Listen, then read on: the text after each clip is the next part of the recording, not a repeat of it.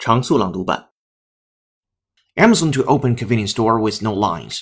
Amazon says it is opening a new food and convenience store that doesn't have a checkout line. Instead, the company envisions customers at Amazon Go store picking up whatever they want off the shelves, then simply walking out with it. The items are automatically billed to their Amazon accounts. Details about how the technology actually works are sparse. we use computer vision, deep learning algorithms, and sensor fusion, much like you'd find in self-driving cars, a narrator says in a video from Amazon. We call it Just Walk Out technology, from NPR News. But the competition of man against man is not the simple process envisioned in biology. But the competition of man against man is not the simple process envisioned in biology.